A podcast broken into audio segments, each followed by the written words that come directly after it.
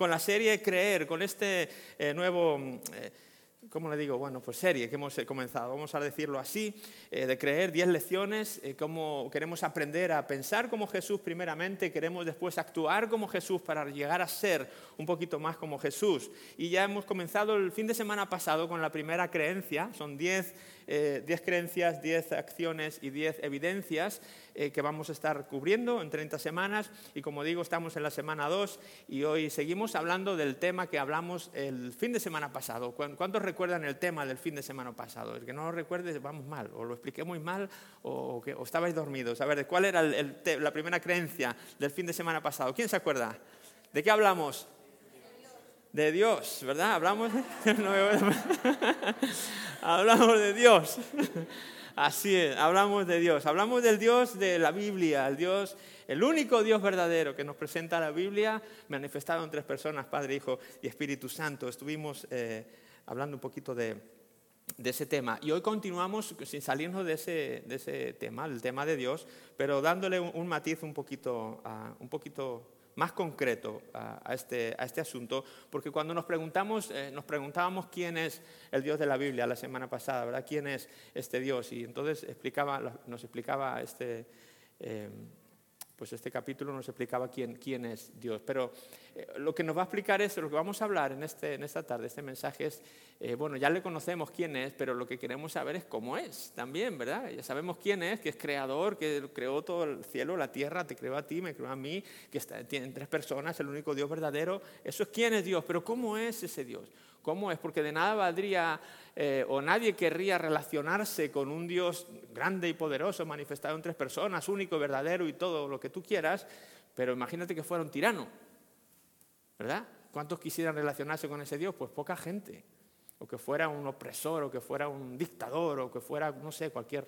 Entonces queremos conocer quién es ese Dios, pero también cómo es, un poco, un poco más de su carácter. Y este tema que tratamos hoy se llama Dios personal. Es Dios eh, personal, porque yo no sé tú, yo no sé tú, pero y creo que en este país em, y en todos los países de, base cristiana, casi todos sabemos eh, o, creemos en ese Dios, que, no nos cuesta mucho decir, pues sí, un Dios creó, se nos enseña eso, pues Dios creó todas las cosas, Padre, Hijo, Espíritu Santo, la Trinidad, son todas las cosas que estamos familiarizados, conocemos un poco quién es Dios.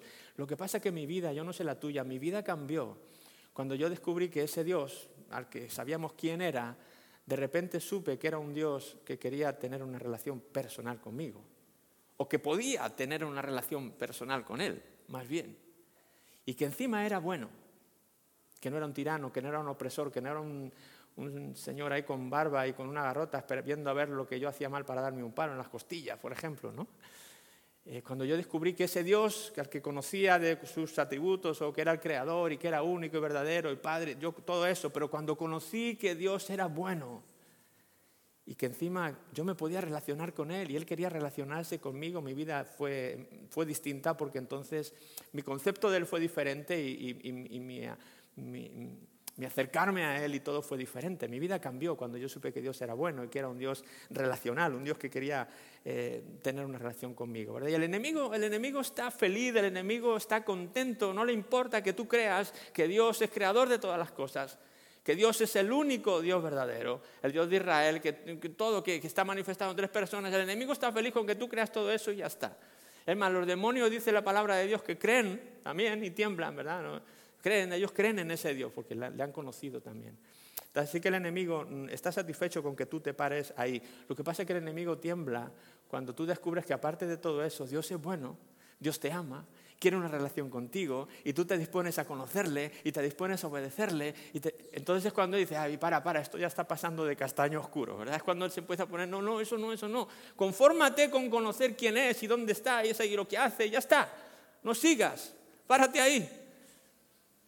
Él quiere que, tú te detengas ahí, pero cuando tú no te detienes y conoces a ese Dios, tu vida cambia. Y por eso el enemigo quiere impedir que las personas conozcan eso, que Dios es bueno y que Dios está interesado en tener una relación personal contigo. Y lo va a intentar impedir por activa y por pasiva. Él va a estar intentando poner en tu mente la idea de que Dios no es bueno.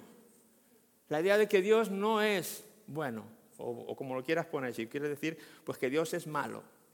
Pondrá en tu mente pensamientos y utilizará todos los recursos que pueda y tenga a su alcance para que en tu idea, en tu mente se clave esa idea de que Dios no es bueno, que es poderoso, crea todo, es tres personas, único Dios verdadero, ya, pero no es bueno. Por lo tanto, ¿quién quiere tener cosas que ver con la, gente buena, o sea, con las personas malas o con los dioses malos? Nadie. No te relaciones con Él porque Él no es bueno. No te interesa. Eso es lo que el enemigo quiere hacer. Y eso es lo que la gente, mucha gente piensa cuando ve el mundo que nos rodea. ¿Te ha pasado? A mí me ha pasado esta misma semana, nos ha pasado esta misma semana. ¿Te has encontrado alguna vez con esas personas que dicen, sí, yo creo en Dios, en ese ser, ¿no? Como entidad que está ahí arriba, Padre, todo esto que estamos hablando. Eso lo creo. Pero cuando miro a mi alrededor y veo lo que está pasando, llego a la conclusión de que Dios no es bueno. Porque si Dios fuera bueno, ¿cómo iba a permitir lo que estamos viendo, lo que mis ojos están viendo. ¿Cómo permite tanta maldad? ¿Cómo permite asesinatos? ¿Cómo permite guerras? ¿Cómo permite, etcétera? ¿Te has encontrado con alguna persona que te ha dicho eso? ¿Que piensa así? Sí creen en ese Dios como teoría, pero no se relacionan con Él porque no creen que Él es bueno. Porque el enemigo les ha hecho pensar, les, ha hecho unir estas dos ideas. Si hay maldad a tu alrededor, entonces es culpa de Dios. Por lo tanto, no te relaciones con ese Dios que no es bueno. Ese es uno de los argumentos que él va a intentar. Este, decía que esta misma fin de semana tuvimos una cita médica, esta semana pasada, tuvimos una cita médica y, bueno, pues al final eh, ya nos habíamos presentado con él y un poco sabía lo que éramos y lo que creíamos y todo, ¿no? Pero él dijo, bueno, yo, yo, de, joven era, yo de joven era muy creyente, dice él.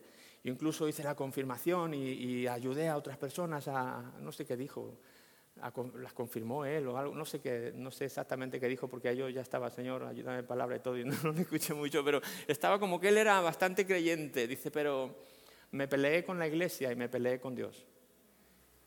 Y nos, nos, dio las razones de por qué, y nos dijo que la razón era esa. Él es médico y ha visto pues, muchos casos difíciles que no ha sabido darle respuesta, ha visto mucha maldad, ha visto tumores, ha visto cáncer, ha visto cosas que le han hecho ver como que si Dios fuera bueno, pues esto no lo podría permitir. Por lo tanto, si lo permite, no será tan bueno. Y se peleó con la iglesia por X razones y se peleó con Dios porque pensó, porque el enemigo le llevó a pensar que Dios no era bueno. Y el enemigo así, feliz. Pero cuando tú rompes esa mentira y llegas a creer que Dios es bueno, a pesar de la maldad que hay en el mundo, Dios es bueno, el enemigo empieza, no, no, no, por ahí no, por ahí no, no, no. no. Ponle, pon nervioso al enemigo. Si no le has puesto ya, ponle nervioso.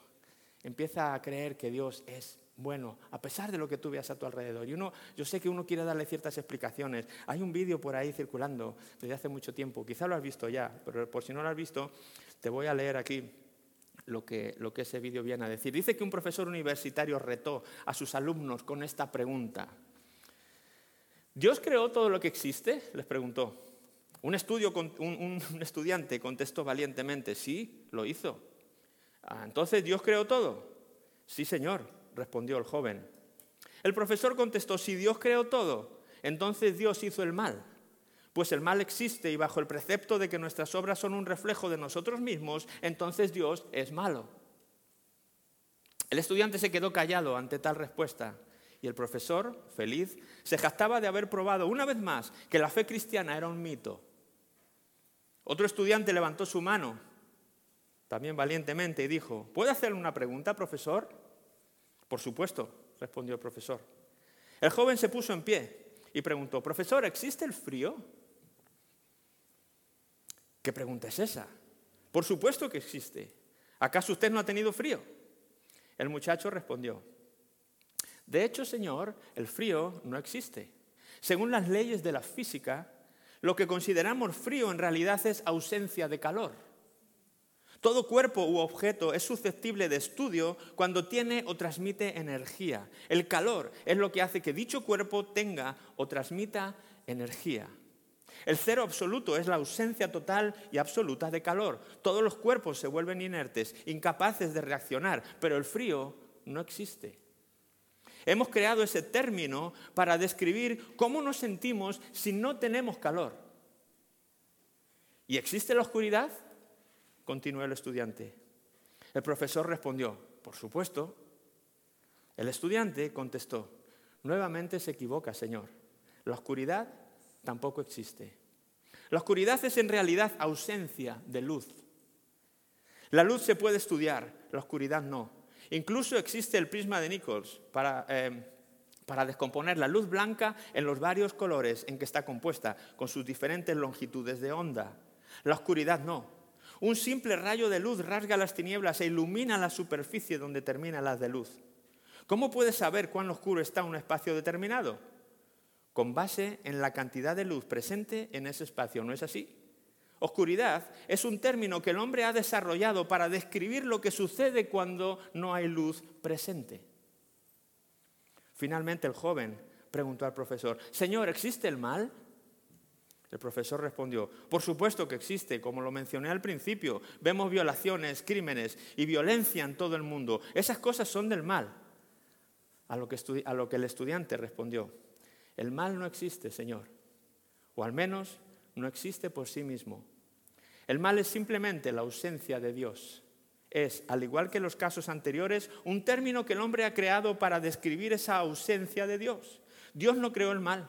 No es como la fe o el amor, que existen como existen el calor y la luz. El mal es el resultado de que la humanidad no tenga a Dios presente en sus corazones.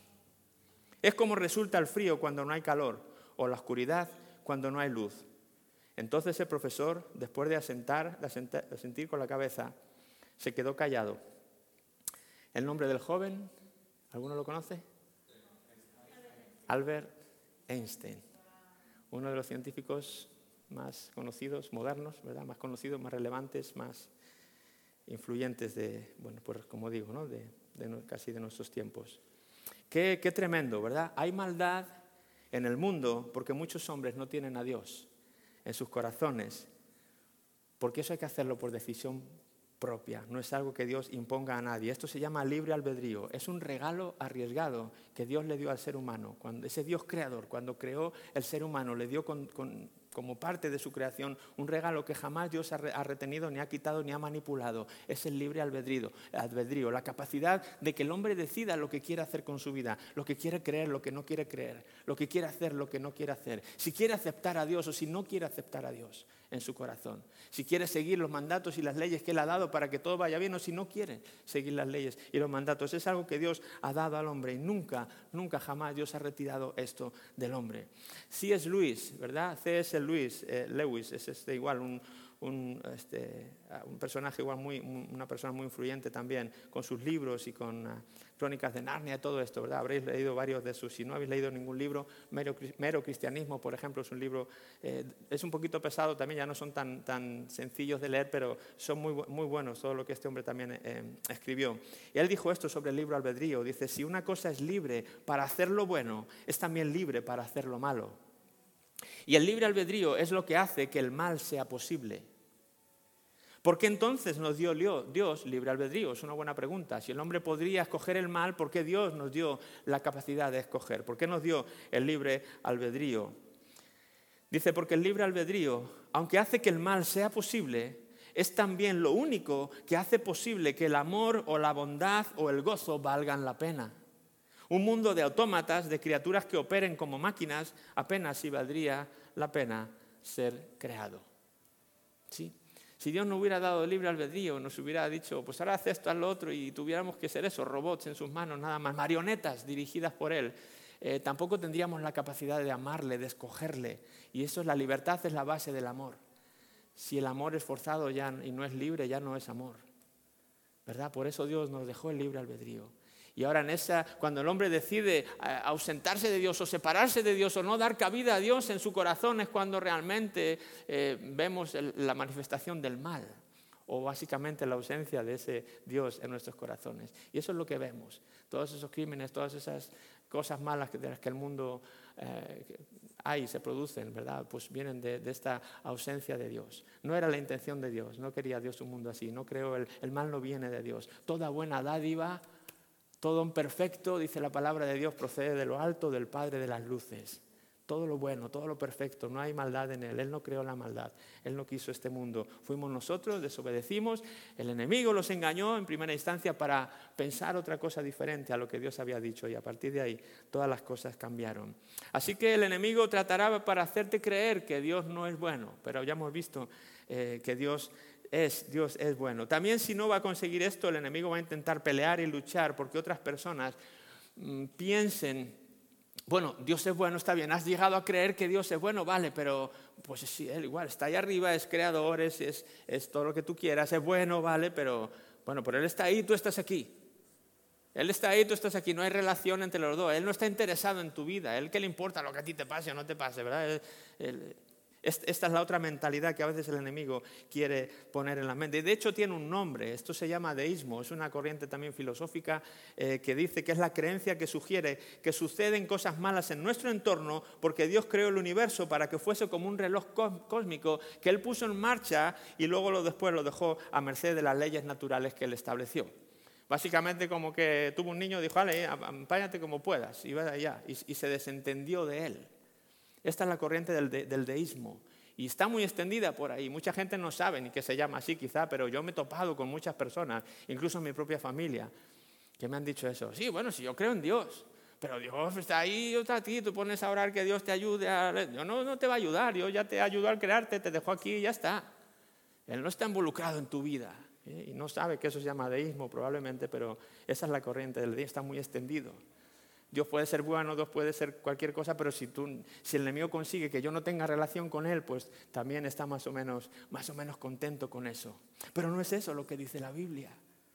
No es eso lo que dice la Biblia. La Biblia nos presenta a un Dios creador de todas las cosas, ¿verdad? Como hemos dicho, único Dios verdadero, manifestado en tres personas, Padre, Hijo, Espíritu Santo, pero resulta que además es bueno. Y resulta que además es un Dios personal. Quiere relacionarse contigo. Le importa lo que te pasa Está preocupado por lo que te sucede, por tu bienestar. Quiere que te sucedan cosas buenas. No es un Dios que te creó y se desentendió de ti y te dejó allá, apáñatelas como puedas. Dios no es ese Dios. La Biblia no, presenta a ese, no nos presenta a ese Dios. La Biblia dice que Dios es bueno y participa y se interesa por mi vida cotidiana también. Puedo contar con Él para mis asuntos eh, importantes, más importantes, menos importantes, cualquier, cualquier asunto. Eh, el, salmista en el Salmo 121 entiende esta idea y la incorpora en, en, sus oraciones y nos deja este salmo precioso, Salmo 121, los primeros dos versículos, dice, dice David, aquí levanto la vista hacia las montañas, como nosotros, ¿verdad? Yo levanto la vista a las montañas, ayer subimos a ver el Teide mi gozo en un pozo, porque al llegar a cruce ahí de la carretera ya que va para el Teide cortada, nos tuvimos que dar la vuelta. Pero bueno, fuimos, eh, fuimos a las montañas, estuvimos ahí un rato en el monte, en las montañas, y alzamos y pudimos, puedes ver las cumbres y la nieve. Y, dice aquí que, David dice, levanto la vista hacia las montañas y pregunta, ¿viene de allí mi ayuda? Es de las montañas de donde yo puedo sacar mi ayuda. Y no hablando de la montaña física, pero en su tiempo eh, los ídolos, las deidades las ponían en los lugares altos. Nadie ponía un dios y lo ponía ahí en el valle, lo ponían en los lugares altos. Ahí era donde ellos adoraban a esos dioses, ella donde los, hacían sacrificios y intentando agradarles. por cierto, todos esos dioses había que agradarles para que fueran buenos, ¿verdad?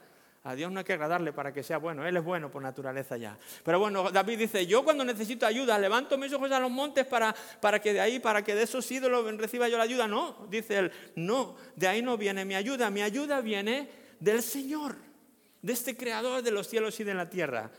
Ahí lo dice, viene del Señor quien hizo el cielo y la tierra. El salmista David aquí reconoce que cuando él necesitaba ayuda era Dios, el creador de los cielos y la tierra, el que le brindaba esa ayuda y no ningún otro ídolo, no ningún otro Dios, no ningún otro ser humano. Él acudía a Dios, creador, en busca de esa ayuda. ¿Por qué? Porque él sabía que Dios era bueno y que era un Dios personal, que podía relacionarse con Él, que estaba interesado en las cosas que vivía y que le pasaban y lo dejó aquí plasmado. Y Él lo sabía de experiencia propia porque desde jovencito lo había visto. En los libros de Samuel Él habla como cuando venía, estaba cuidando el rebaño y venían los osos y los leones, él, él luchaba contra ellos y Dios le ayudaba a vencerlos. Él supo y entendió que Dios le ayudó cuando se enfrentó a ese Goliat. Es más, por eso se enfrentó a ese gigante, porque sabía que Dios era bueno y estaba con él, y le interesaba esa batalla.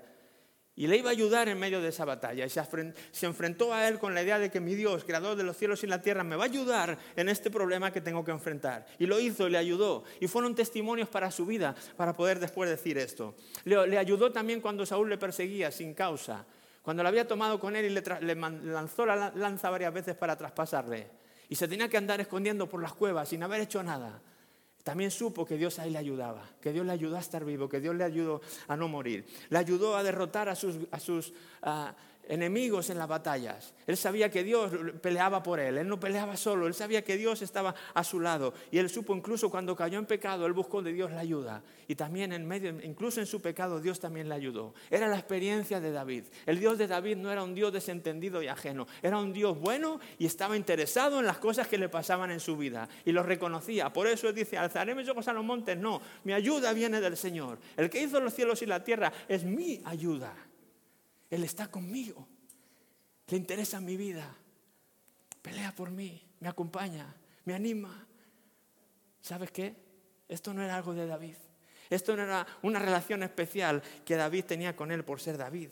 Esto es algo que es universal para cualquier creyente también, para cualquier, persona que ha decidido confiar en Dios. ¿Sí? David valoraba eh, valoraba muchas cosas, valoraba la presencia de Dios. Esto le ayudó también en, poder hablar así de Dios. Él valoraba la presencia de Dios, el arca. ¿Recuerdas el arca? Él, luchaba por, luchó por recuperarla. Cuando se enteró que estaba perdida, la quiso recuperar, luchó por conseguirla. Y cuando la trajo, la consiguió traer de, vuelta. Dice que iba danzando y bailando, adorando. Esta, era, algo, era algo que él valoraba. ¿Valoramos tú y yo la presencia de Dios? A él no le importó ni siquiera danzar ahí casi en, eh, sin la túnica real y sin nada de eso, sin la corona. Ahí él estaba un hombre como en pijama, digamos, y no le importó salir ahí a danzar y a bailar porque había recuperado la presencia de Dios en su vida. Él valoraba a Dios, él valoraba a ese Dios que no estaba ahí en los cielos, sino que también manifestaba su presencia en ese arca para poder acercarse con él. Y no le importó ni que su mujer le menospreciara, ni que la gente se burlara de él, le dio igual. Lo más importante era Dios. Dios también, eh, David también consultaba a Dios en las batallas. Sabía que le podía pedir opinión para saber qué tenía que hacer o no. Señor, dice, David consultó a Jehová. Un montón de veces vas a encontrar esto en los libros. Y David consultó al Señor, y David consultó a Jehová, y David consultó a Dios. ¿Pelearé con este enemigo, Señor, o no pelearé? Sí, pelea, David. Y él, pues ahí vamos, ya sé, si tú me mandas, yo voy. Pelearé con este otro enemigo. No, espera, todavía no, mañana. Y pelea por detrás. No sé. Y Dios le daba las instrucciones.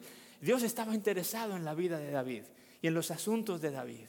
No era solamente un Dios creador de este mundo vasto y enorme. Era un Dios que a la vez de tener ese poder, él estaba interesado en los asuntos personales de David y de muchos y de muchos eh, otros. Claro que para David Dios era un Dios personal y Dios era un Dios bueno. Claro que sintió su ayuda. Hemos cantado antes, hay uno más entre las llamas, ¿verdad? Y estaba hablando de cómo, eh, bueno, pues imagínate, ¿no? cuando se abren las aguas, ¿verdad? Como si, ¿Tú crees que Moisés no puede decir, Dios es mi ayudador, Dios le interesa mi vida? Estuvo dispuesto a abrir el mar por mí. Sí, Daniel y sus amigos danzaron en medio de las llamas y con la boca de los leones. Ahí, vieron, no pidieron ayuda a otro lado, su ayuda también vino del Señor, porque Dios es bueno y está interesado en tus problemas y en tus dificultades y te quiere sacar de ahí. ¿Cuentas con Él? ¿Le consultas? ¿Amas su presencia? Si tú tienes estos elementos, Dios es un Dios personal para ti, te quiere ayudar en tus problemas. Si sigues leyendo el Salmo 121, te vas a dar cuenta cómo David habla de este Dios que es también para ti y para mí. Sigue diciendo el versículo 3, Él no permitirá que tropieces. Ya no está hablando de, Él, dice, ya no permitió que yo tropezara. Ahora ya está hablando que ese mismo Dios al que Él levanta la vista y sabe que viene su ayuda, dice, Él no permitirá que tú tropieces. El que te cuida no se dormirá. En efecto, el que cuida a Israel nunca duerme ni se adormece. El Señor mismo te cuida. El Señor está a tu lado como tu sombra protectora. El sol no te hará daño durante el día, ni la luna durante la noche. El Señor te libra de todo mal y cuida tu vida. El Señor te protege al entrar y al salir, ahora y para siempre. Y decimos, podemos decir un buen amén aquí, ¿verdad? Amén, amén. Y este, si tú crees en este Dios, este mismo Dios, es igual de bueno, igual de cercano para ti. Él está interesado en tus problemas, en tus batallas. Él es un Dios personal. No dejes que el enemigo te haga pensar que el Dios está ahí arriba y no le importa tu vida. Le importa lo más pequeño detalle de lo que estás viviendo. Es importante para Dios. No siempre responde como nosotros quisiéramos. No siempre responde cuando nosotros quisiéramos. Pero eso no es indicativo de que no, le importes, de que Él ya se haya enfadado contigo, de que ya haya dejado de ser bueno. Él no puede dejar de ser bueno contigo y conmigo, porque eso es lo que Él es, no sabe ser otra cosa, solo bueno. Él es bueno, Él es personal, Él es cercano. Y por último, ¿verdad? ¿De qué valdría tener un Dios que nos ayudara en todas estas cosas de la vida, que nos ayudara en todas las cosas, a tener éxito, a no tener, a lo que fuera, ¿verdad? ¿De qué nos serviría si, si solamente nos ayudara aquí, pero cuando partiéramos de esta vida, pues ya nos dejara solos? Bueno, pues hubiera sido un buen Dios, pero temporal, ¿verdad? Por un tiempo. Luego resulta que cuando más le necesité, pues ya no, este Dios no me pudo ayudar. Cuando tuve que cruzar el gran océano, por así decirlo, y todo nos llegará un día, cuando dejaremos esta vida y cruzaremos el charco, por así decirlo, al otro lado. ¿Será capaz Dios de ayudarnos en ese momento? Claro que sí, el Dios de la Biblia no solamente es bueno, no solamente es un Dios personal que te quiere ayudar en los asuntos de esta vida, sino que Él es poderoso para poder librarte y para poder acompañarte, para que estés con Él eternamente. Porque ese es el mensaje del Evangelio. El mensaje del Evangelio es que necesitábamos alguien que pudiera ayudarnos sobre todas las cosas en ese momento, llegue cuando llegue para cada uno de nosotros. Necesitábamos alguien que nos salvara porque nuestra condición humana era de pecadores y no nos permitía, no nos permitía poder estar eternamente con Él. Teníamos un gran problema, tú y yo teníamos un gran problema. Así que de qué nos hubiera valido que Dios nos pudiera ayudar solo aquí, en esta tierra, en esta vida, si cuando la fuéramos a dejar, este Dios fuera incapaz. Pero resulta que este Dios, creador de los cielos y la tierra, el único Dios verdadero, se ha convertido también en un salvador para tu vida y para mi vida cuando llegue ese momento culminante. Romanos 5, capítulo 5, versículos 6 y 8 lo dice de esta manera.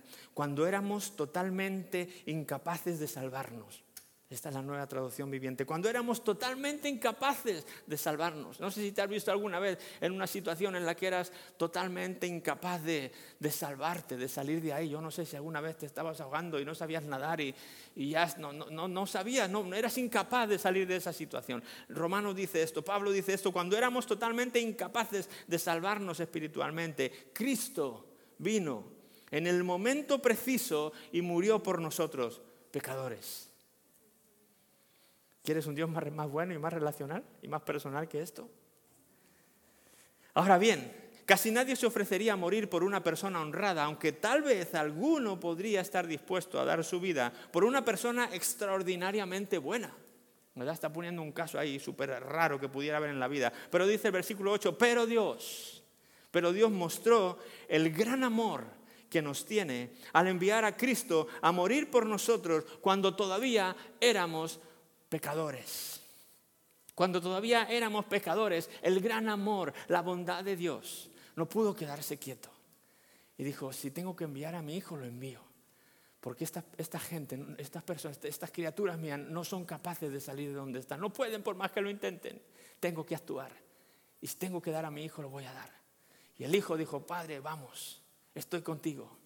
Y Cristo se convirtió en tu Salvador y en mi Salvador para cuando llegue ese momento. Aparte de ayudarte en tus problemas de la tierra, aparte de ayudarnos en todo lo que necesitemos aquí, el gran amor de Dios va mucho más allá de lo que puede hacer por nosotros aquí. El gran amor se manifiesta en que cuando necesitemos su ayuda para poder vivir eternamente con Él, como personas justas e inocentes que nunca pecaron, seremos capaces de decir, Ahí estamos por lo que Él hizo, porque Cristo dio su vida por ti y por mí. Es como que Dios, Dios se arriesgó con, con el mundo entero. Él, compró, yo, yo lo veía como si Él hubiera comprado una entrada, digamos, para el cine. Imagínate que Dios dijo, quiero llevarme a toda la humanidad al cine. Imagínate un cine enorme donde cupiese toda la humanidad, todos los seres humanos. Y Dios dijo, los quiero llevar a todos al cine, así que compró todas las entradas. Una entrada para cada uno. Dijo, aquí las tengo, chicos, el que quiera ir al cine conmigo, vamos, aquí tengo la entrada para ti. ¿Tú qué tienes que hacer? Pues si lo crees es solamente decir, ah, pues qué guay, ¿verdad? ¿Alguna vez te han invitado al cine y te han dicho, toma, te compré una entrada? Bueno, cine, un concierto, una, yo qué sé, toma, te compré esto. Hay personas que todavía dicen, uy, pues si me has comprado esto, espera, que voy a hacer 20 flexiones para ganarme la entrada, ¿no? Que sería una cosa como rara, ¿qué, estás haciendo? Pues no, para ganarme la entrada esa que me has comprado, ¿no? Pues, no tienes que ganarte nada, yo ya la he comprado, es tuya, toma, ¿la quieres o no la quieres? El problema es que por ese libre albedrío del que hablábamos antes, mucha gente ha dicho, no, no, no la quiero, no, no la merezco. Y, Dios se arriesga, ¿verdad? Porque Él pagó por, porque todo el mundo pudiera entrar al cine con Él. Desgraciadamente no todo el mundo lo ha hecho, no todo el mundo lo hace, no todo el mundo lo hará. Mi pregunta en esta tarde es, ¿has recibido tú su entrada? ¿Has aceptado tú su entrada? Porque si tú has aceptado su entrada es lo único que tienes que hacer para estar con Él. Y este Dios personal será tu Dios no solamente aquí, en esta tierra, sino también en el cielo cuando partamos de aquí. ¿Por qué no te pones de pie?